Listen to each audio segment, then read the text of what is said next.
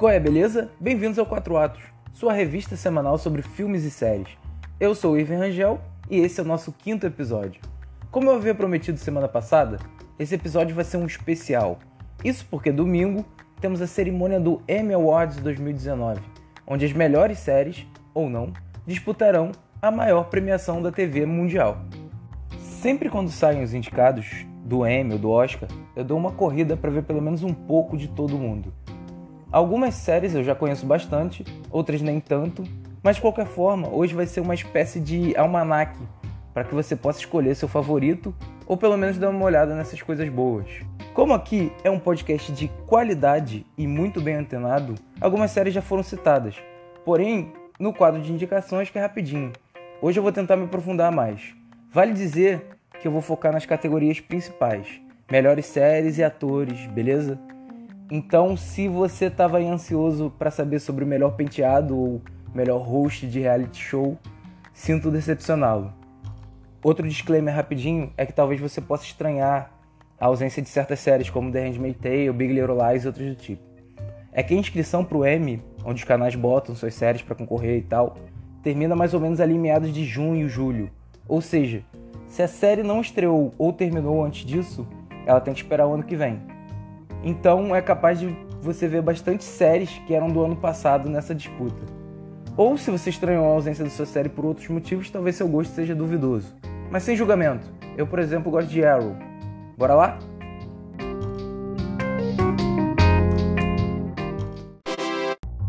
Comecemos pela melhor série dramática.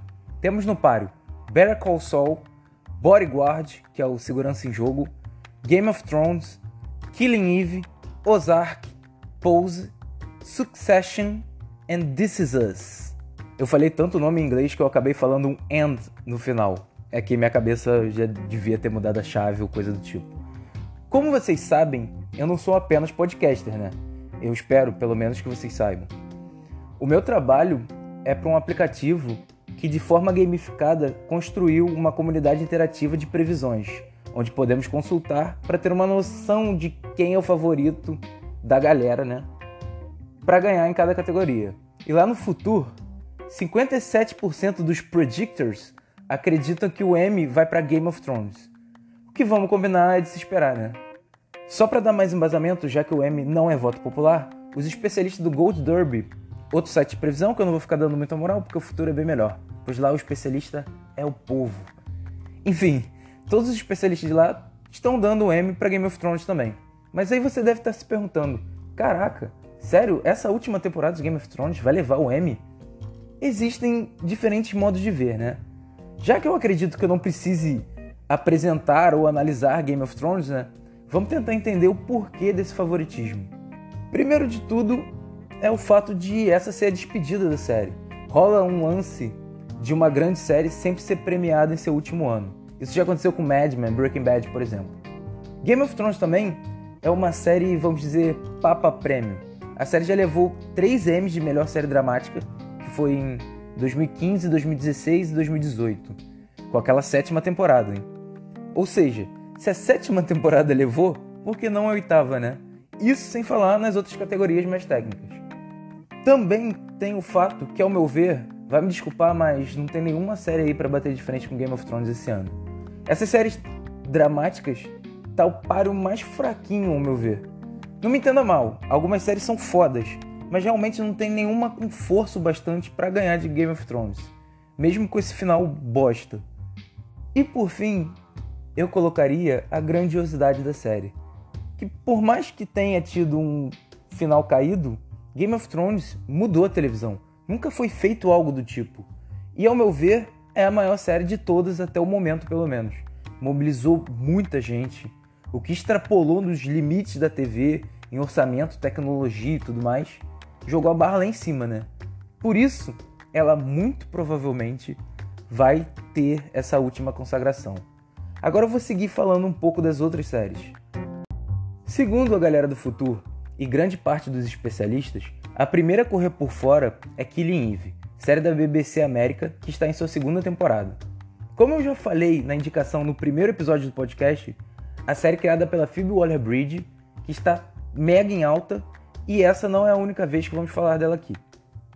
Ela traz uma trama de espionagem internacional quando a agente Eve Polastri, interpretação já premiada pela Sandra Oh, que é aquela japonesa de Grey's Anatomy, é recrutada pelo Serviço Secreto de Inteligência Britânico para caçar a psicopata Villanelle, interpretada pela Jodie Comer. As duas atrizes estão indicadas para o Emmy. Talvez aí esteja o principal atrativo da série, as duas personagens. No primeiro episódio, você já se encanta tanto com a Eve, com o jeitinho meio destrambelhado e um humor ácido, fica aquela parada de ela não ter o perfil de uma agente secreta, que poderia ser um clichê, né? Quantas produções a gente já vê do agente que não tem métodos tão ortodoxos e tal. Por isso é tão bem trabalhado na série que se torna uma coisa acima disso, vira complexidade de personagem mesmo. Quanto com a Villanelle, que também não tem nenhum perfil de assassina. Ela é quase uma adolescente mimada. A primeira cena da série, ela se passa numa sorveteria e você já é surpreendido por isso. Ela tem uma profundidade que mistura um egocentrismo bizarro com uma confiança também esquisita. É como se toda a vida de serial killer fosse meio boring para ela e ela estivesse buscando aquele algo a mais para tapar alguma carência interior. Carência essa pela inaptidão de se conectar com pessoas. É uma sociopata. Você vê isso em todas as cenas na qual ela conversa com alguém. Você vê ela fazendo um personagem ou provocando reações no outro, como se ela estivesse brincando mesmo na vida. Como se qualquer pessoa não merecesse ser levada a sério. Aí a trama pega quando ela encontra essa conexão com a própria Eve. Cara, a série é muito boa. Ela vem sendo a primeira indicação que eu dou quando alguém pergunta: Ah, você faz podcast? Me fala uma série aí. Ela tá no Globoplay. A próxima série eu meio que estranhei eu vê-la nessa categoria, porque eu achei que era uma minissérie. Tô falando de Bodyguard, ou Segurança em Jogo. Série também da BBC, só que ficou popular depois de começar a passar pela Netflix. Ela tem como protagonista o Richard Madden, o nosso saudoso, ou não, Rob Stark, que deu até uma alavancada na carreira agora. Ele vai fazer os Eternos da Marvel, levou até Globo de Ouro por esse papel na série, só que pro Emmy não rolou nem indicação. A série conta a história do traumatizado veterano de guerra David Budd, que agora trabalha para a polícia de Londres e é designado a ser guarda-costas de uma polêmica secretária de ministério cuja política representa tudo que ele odeia. Se você por algum motivo não entendeu ou não viu o motivo para essa série ser indicada ao Emmy, ela foi um fenômeno na sua primeira temporada, a série mais vista na Inglaterra desde Downton Abbey. Estima-se que um sexto da população britânica estava ligada na BBC quando ela transmitiu o season finale. Inclusive, uma dessas pessoas era a então primeira-ministra Theresa May, que se identificou e não gostou. season finale esse que me fez ter a ideia de ser uma minissérie, porque a história fecha. É difícil tentar prever como eles vão fazer para a próxima temporada. Eu até pesquisei para ver se a série seria uma espécie de antologia e aí a próxima temporada seria uma história totalmente diferente. Mas não, segue o baile. Mas enfim, a série é legal, a ação é bem realista e tem cenas bem fodonas. Logo no começo tem a cena no trem que eu achei muito boa. E a trama final é bem legal também. Talvez aí que deve ter pintado essas indicações que eu disse do Richard Madden. A próxima da lista é This Is Us que, como eu disse no episódio passado, está sempre mordiscando um prêmio. A série está indo para sua quarta temporada e é um representante da TV aberta americana, que tenta não sucumbir aos grandes streamings e canais a cabo. A série é da NBC. Mas aqui vai um problema. Eu não vi. Porque a série ela é super emocional e tudo mais. Eu fiquei com medo do meu coraçãozinho de manteiga não aguentar. Não digo isso apenas pela manteigada que deve ter na minha corrente sanguínea, devido à quantidade de pipoca que eu como mas sim, por eu ser um cara sensível, a série ia me derrubar. Mas o que eu sei da série é que as atuações são muito elogiadas, principalmente a do Sterling K. Brown, que desde que a série estreou, ele vem sendo indicado ao Emmy, e ano passado ele levou. Talvez aí esteja a maior possibilidade da série levar alguma estatueta esse ano. Já que, segundo o que dizem, a série perdeu força nessa última temporada e não é mais uma das favoritas. Aqui no Brasil, dá para ver a série pela Amazon. Agora, uma representante da Netflix, Ozark, o que deve assustar aquela galera que só vê Netflix. Provavelmente, seu algoritmo nem deve mostrar essa série, já que ela não é tão popular. Mas tem seu valor. A série tem duas temporadas e é criada e estrelada pelo Jason Bateman, que também dirigiu alguns episódios. Ela conta a história de Marty Bird, um consultor financeiro que, após um vacilo de seu colega, se vê na mão de um cartel de drogas. Marty agora precisa lavar o dinheiro sujo deles. Para isso, ele tem uma ideia de mudar sua família para a região pacata de Ozark, onde ele descobre que a população de lá também não é flor que se cheire. Eu e minhas expressões.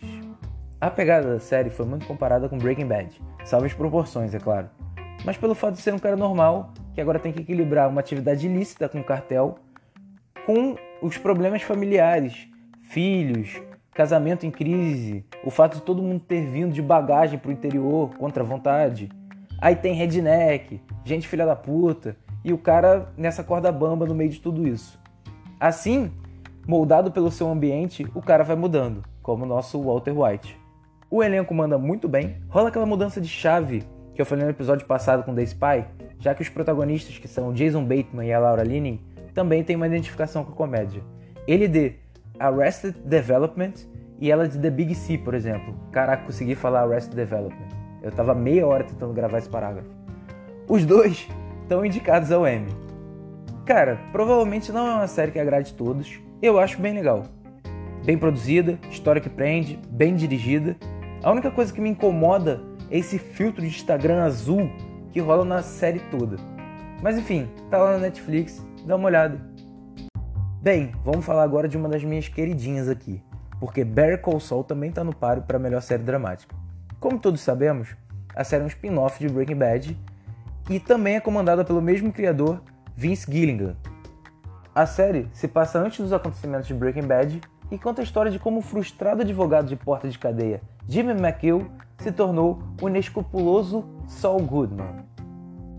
Assim como que para muitos, Breaking Bad é a minha série preferida.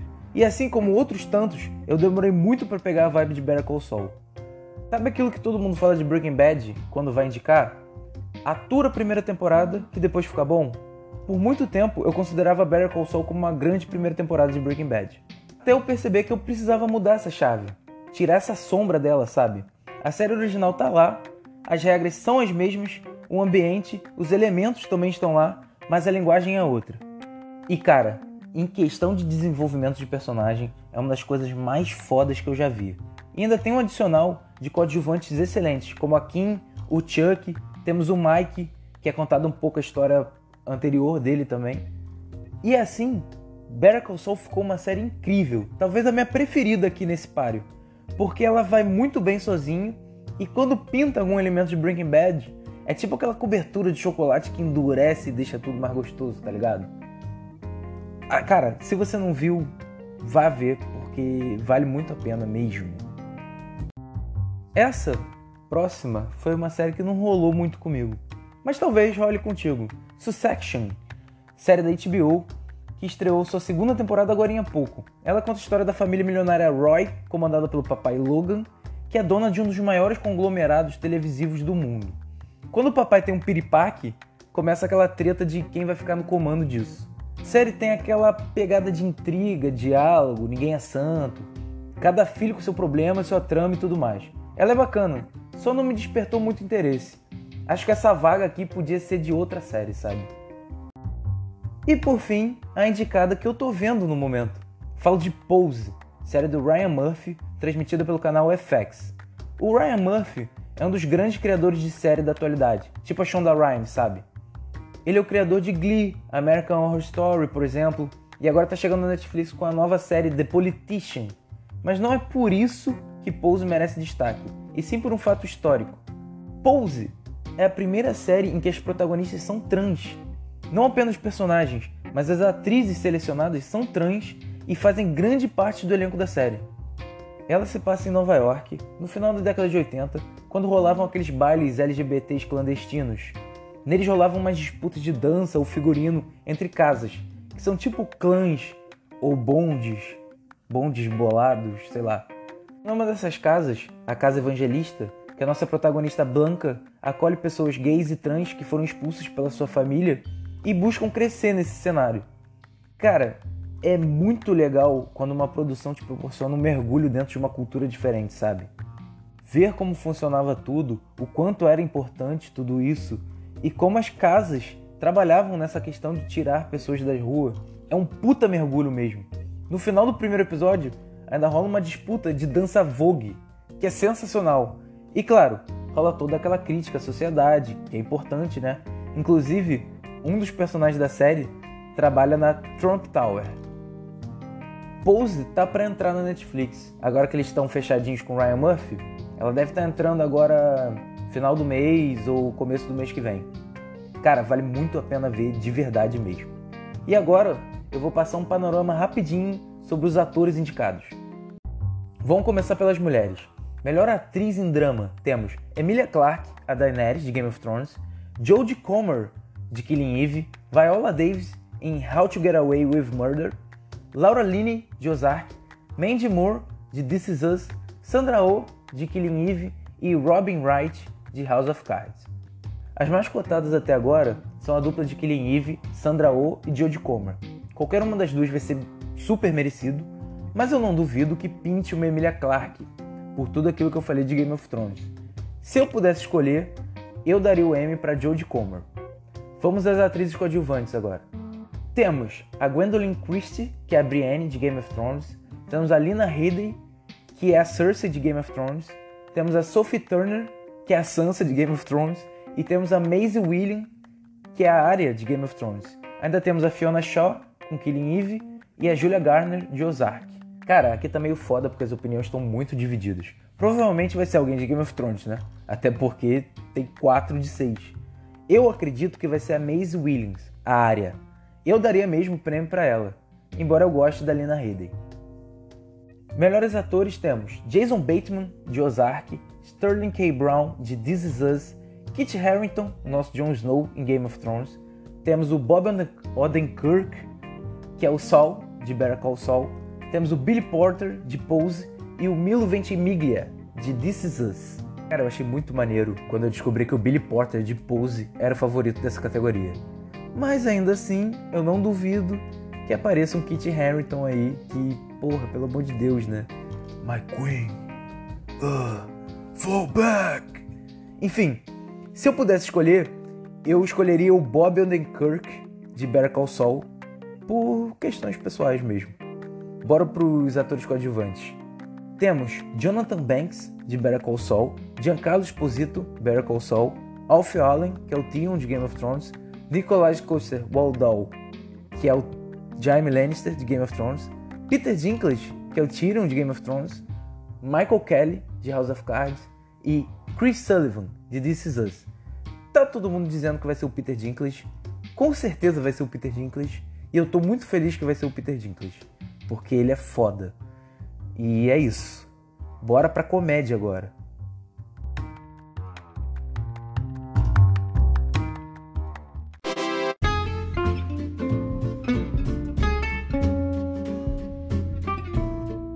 Melhor série de comédia temos Barry, Fleabag, The Marvelous Mrs. Maisel, Boneca Russa, VIP, Schitt's Creek e The Good Place franca favorita esse ano é VIP, pelo mesmo fato de essa ter sido sua última temporada. Porém, ela não está muito na frente de The Marvelous Mrs. Maisel e Barry, que também já levaram um Emmy. Numa terceira leva, temos duas séries que viraram xodózinho da galera, que é Fleabag e Boneca Russa. Tem The Good Place, que eu ficaria muito feliz, e tem Schitt's Creek, que foi lá só para tomar champanhe. Comecemos por Barry, série da HBO, criada estrelada e também algumas vezes dirigida pelo Bill Hader. Você provavelmente conhece o Bill Hader. Ele é uma dessas figurinhas carimbadas da comédia atualmente. Para você se ligar, ele era um dos policiais de Superbad. Barry conta a história de Barry, um matador de aluguel que anda meio deprê. Quando ele recebe uns job para matar um ator aspirante, ele descobre sua verdadeira paixão, o teatro. Cara, essa série é linda. Eu vi a primeira e a segunda temporada numa porrada só. Ela tem aquela mistura de humor nonsense com situações bizarras. O Barry tentando se enturmar com aquela galera artística pra Frentex, junto com o fato dele não conseguir deixar essa vida de matador para trás. E a galera com que ele tem que lidar nessa vida é muito boa. Um episódio da segunda temporada foi uma das paradas mais foda que eu vi esse ano. Cinematograficamente falando mesmo. o próprio Bill Hader que dirigiu o episódio, e ele foi indicado ao Emmy como diretor por isso. É um episódio que ele tem que matar um cara, daí ele descobre que o maluco é faixa preta de taekwondo e do nada vira uma comédia de erros. Cara, é sensacional.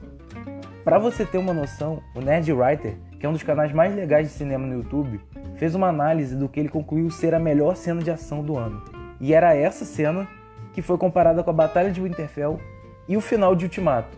Cara, Barry é muito maneiro mesmo. Veja. Bem, e agora chegou a hora de novamente falarmos da Phoebe Waller-Bridge pois a próxima série é Fleabag. Criadora, protagonista e diretora da série, a Phoebe tá mega em alta, como eu disse. Para você ter noção, ela vai ser roteirista do próximo 007. A série é da Amazon e conta a história de uma moça confusa, perdida, sexualmente voraz e cheia de tretas na família.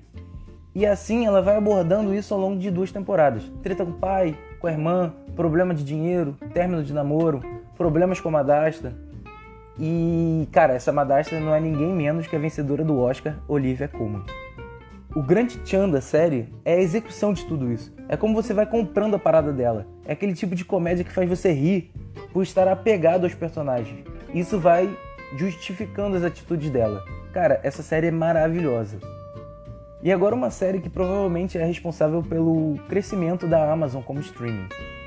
Podemos dizer que ela é uma superprodução, que é algo incomum em comédia. Estou falando de The Marvelous Mrs. Maisel. Ela se passa nos anos 50 e acompanha os Mid, uma jovem esposa na comunidade judaica de Nova York. Seu marido tem um hobby frustrado de tentar fazer comédia stand-up, mas ele não tem graça, ele está meio cansado de tudo e decide se divorciar. O que podemos imaginar era um pesadelo para a época, né?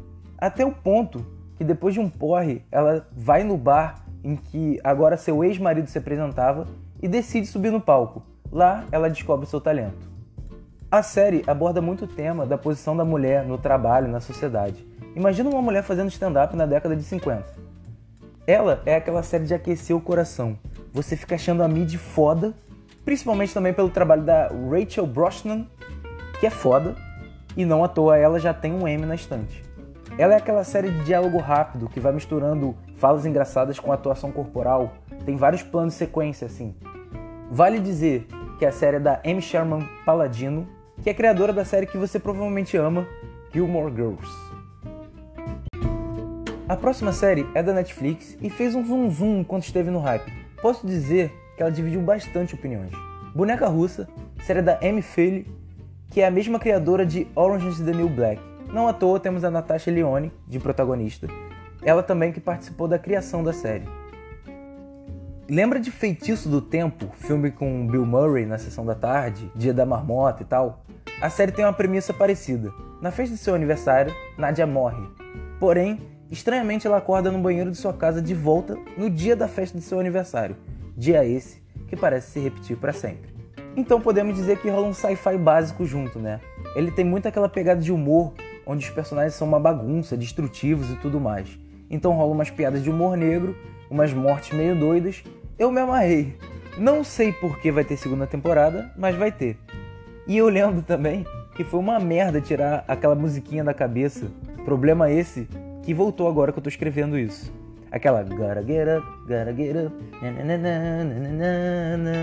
Bem, depois desse número musical, vamos falar da favorita VIP, série da HBO, que tem como protagonista a genial Julia Louis-Dreyfus, que fez Seinfeld, The New Adventures of Old Christine, ou seja, ela é uma monstra. Eu vou confessar que eu tô devendo um pouco quanto a VIP. Eu vi só a primeira temporada, erro que pretendo corrigir logo. Então o que eu posso dizer é que realmente a série é tudo isso. Eu ria demais no que eu vi. Ela tem meio aquela pegada The Office, de humor por constrangimento, com sacadinhas e diálogos rápidos. Não sei em que pé a série está, mas o que eu vi eu gostei demais. Bem, temos Schitt's Creek, que eu não faço a menor ideia do que ela tá fazendo aqui, porque eu não faço a menor ideia do que se trata essa série. Só sei que tem o pai lá do American Pie. Então, vamos seguir. Por fim, outra série que tem um lugarzinho especial aqui no meu S2 amanteigado. The Good Place, série da NBC que conta a história de Eleanor, vivida pela Kristen Bell, que após morrer acorda no Good Place, uma espécie de paraíso onde as pessoas mais altruístas e generosas vão no pós-vida. O problema é que Eleanor é uma desgraçada do caralho. Cara, o humorzinho clássico daquele pra ver tipo Friends. Cada personagem tem seu tipo de graça, tem o burrão, tem a metida, o destrambelhado, o literal, e a protagonista vai fazendo essa ponte entre eles. The Good Place é uma delícia. Daquela comédia que faz você se apegar. O que eu acho demais é o jeito que eles fazem para metaforizar as melhores e piores coisas do mundo. Tipo, no paraíso, todas as lojas vendem frozen yogurt. No inferno, toda música que toca é Limp Bizkit. E toda hora rola uma dessa, cara, é demais. Bem, vamos pro panorama rápido dos atores. Bora lá, melhor atriz. Temos a Christina Applegate em Disque Amiga para Matar, que eu consegui ver 20 minutos dessa série. Temos a Rachel Brosnahan de The Marvelous Mrs. Maisel. Desculpa, eu não consigo falar o nome dessa mulher.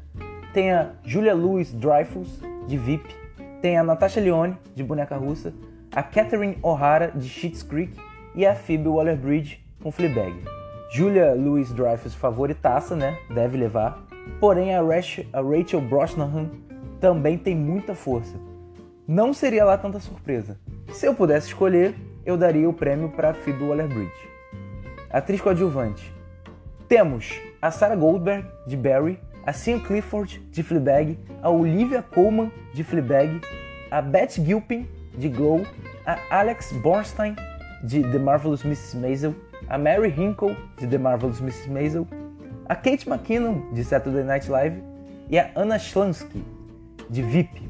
Cara, essa Anna Schlansky, se for assim que fala, se Deus quiser assim, ela, se você não está reconhecendo, quer dizer, se você lembra dela de algum lugar, bota aquele filtro do Snapchat de deixar beber, que talvez você lembre. Ela era o parzinho do Macaulay Culkin em Meu Primeiro Amor. Olha que engraçado. Mas fazendo análise, aqui tá mais dividido. Falam muito da Alex Bornstein e da Olivia Colman, o que seria a maior doideira, a mulher levar o Oscar e o Emmy na mesma temporada, né? Eu não descartaria a Anna Schlansky, de VIP, pelo fato de ser a última temporada. Se eu pudesse escolher, eu daria para Kate McKinnon, já que se é para comédia, eu vou para a pessoa que mais me faz rir ultimamente. Eu me acabo com ela. Melhor ator, temos o Anthony Anderson em Blackish, temos o Don Cheadle em Black Monday, temos o Ted Danson em The Good Place, temos o Uh, que isso? Michael Douglas em o método Kominsky, temos o Bill Hader em Barry, temos o Eugene Levi em Schitt's Creek. Vai ficar entre Michael Douglas e Bill Hader, provavelmente vai dar Bill Hader, que também tem a minha torcida.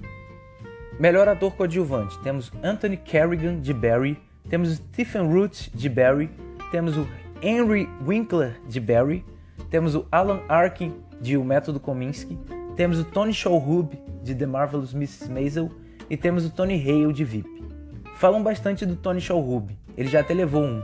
Tem o Alan Arkin também. Se eu pudesse escolher, eu daria para o Anthony Carrigan de Barry. E aí, chega? Chega não, ainda temos as minisséries.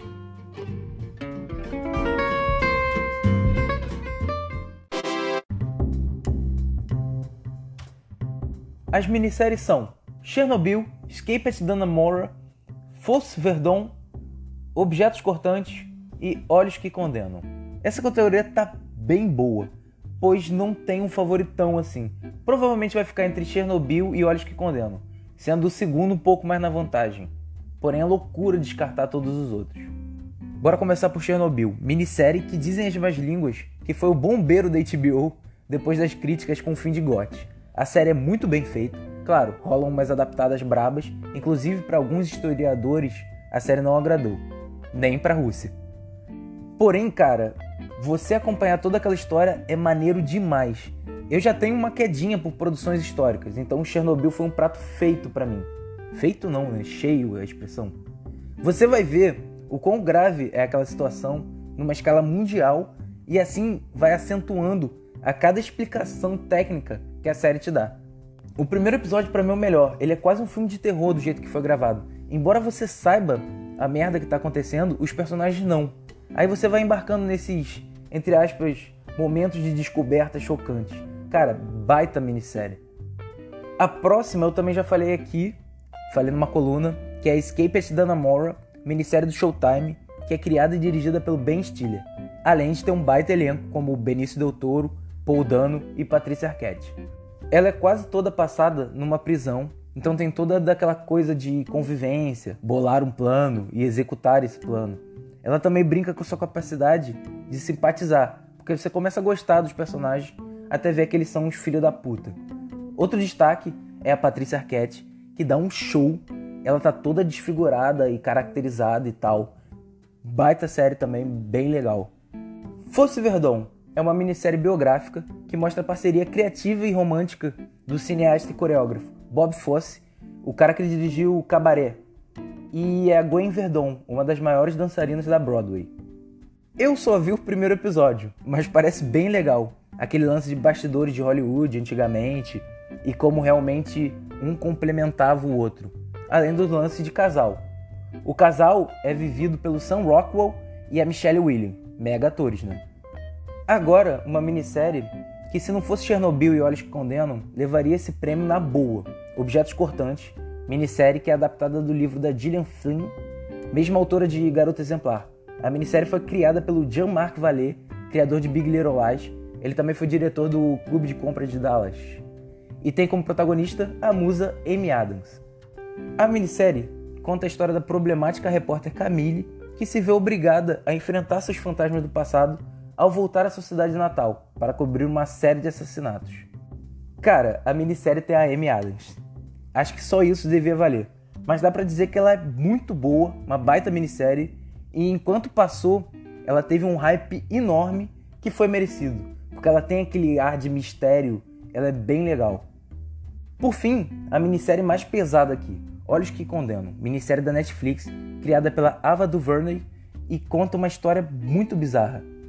Como eu disse quando dei a indicação, precisa ter muito estômago, mas ainda assim é super importante todo mundo ver. Ela conta a história de cinco garotos negros falsamente acusados de atacar uma mulher enquanto estavam no Central Park. Cara, logo no primeiro episódio você já fica enjoado, enojado com as cenas do interrogatório. Como a polícia age, fora da lei, para simplesmente acusar os meninos. São meninos de 14, 15, 16 anos. E, tipo, para acusar de qualquer jeito mesmo. Simplesmente para acharem um culpado. E, claro, porque no sistema racista seria muito mais fácil. Aí a minissérie vai mostrando todas as consequências que aconteceram com a família, como os moleques cresceram e o que esse ato covarde causou na vida de cada um. Ela vai reproduzindo várias etapas do processo e, cara, todas elas são mega chocantes. E assim, o último episódio da série, que ela é pequenininha, tem quatro episódios, episódios grandes, é, cara, o último episódio é uma obra-prima de verdade. Agora aquele panorama de atores, ah, você já sabe, né? Melhor atriz. Temos a Amy Adams em Objetos Cortantes, Patricia Arquette em Escape at Dannemora, a Anjuanue Eldris de Olhos que Condenam, a Joy King em The Act, a Nice Nash, Olhos que Condenam, e a Michelle Williams em Fosse Verdon. Eu queria só falar rapidinho da Joy King em The Act, porque eu achei que The Act devia estar aqui concorrendo ao Emmy como melhor minissérie. Cara, ela conta uma história muito legal. Eu espero um dia. Acho que eu vou botar na indicação da semana que vem. Porque ela tem uma história muito bizarra. E, cara, foi para mim uma das melhores minisséries do ano também. Podia estar tá fácil aí no lugar de, sei lá, Fosse Verdon ou Escape at Dannemora. Mas enfim, as mais cotadas são a Michelle Williams e a Patricia Arquette. Eu gosto demais da Amy Adams, mas, cara, com a Patricia Arquette tá bem bom esse prêmio. Atriz coadjuvante. Patrícia Arquette, The Act. Você não ouviu errado, ela está indicada tanto para atriz principal como atriz coadjuvante. Ela fez The Act também, a, série, a minissérie que eu estava falando agora há pouco. Temos a Emily Watson, de Chernobyl, a Margaret Qualley, de Fosse Verdon, a Patricia Clarkson, em Objetos Cortantes, a Marsha Stephanie Blake, em Olhos que Condenam, e a Vera Farmiga, Olhos que Condenam. A favoritaça é a Patricia Clarkson, que já vem ganhando outros prêmios, porém ainda é muito capaz de dar Patrícia Arquette. Já pensou ela leva os dois? Melhores atores temos Marshala Ali, True Detective, Benício Del Toro, Escape at Dannemora, Hugh Grant, A Very English Scandal, que é outra minissérie do mesmo autor daquela Years and Years, que eu já falei aqui. Temos o Jared Harris em Chernobyl, Sam Rockwell, Fosse Verdão e Jarrell Jerome, Olhos que Condenam. Quem tá tomando a ponta é o Jarrell Jerome, provavelmente pelo episódio final que eu falei, que é uma obra de arte. Na briga ainda temos o Jared Harris, que é um baita ator, temos o Sam Rockwell e o Marshall Ali.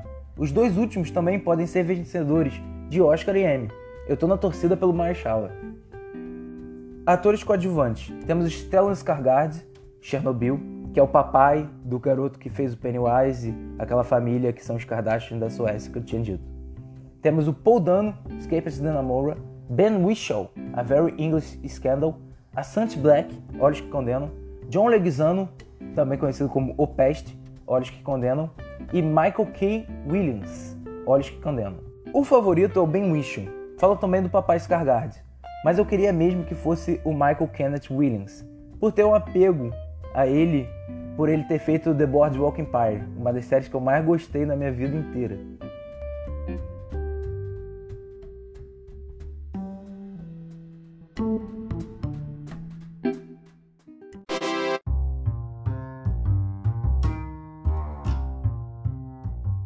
Beleza, agora eu vou entrar em voto de silêncio até semana que vem porque nem eu aguento mais a minha voz. Espero que vocês tenham curtido de verdade esse especial, que foi um formatinho diferente, né? E que vocês usem essas dicas e descubram gostar de algumas dessas séries. Obrigado a você que ouviu até aqui e semana que vem estamos de volta na programação normal. Ah, e deixa eu fazer um jabá aqui rapidinho. Você também pode prever quem vai levar nas principais categorias do M. Aonde? lá no Futuro, aplicativo que eu também trabalho e serviu de base para esse episódio. Chega lá e depois a gente debate quem acertou mais. Se eu ganhar, você me paga um chopp tá tudo certo. Vale dizer que não é só o M de atração no futuro, tem muita coisa. Você pode prever o que vai acontecer no filme do Coringa, por exemplo, ou na rodada do Brasileirão, ou até mesmo na política nacional e internacional. O futuro é grátis e está disponível em todas as lojas de aplicativo. Futuro se escreve F-U-T-U-U-R, beleza? Semana que vem a gente tá junto e eu sou o Irving Rangel e esse foi o Quatro Atos.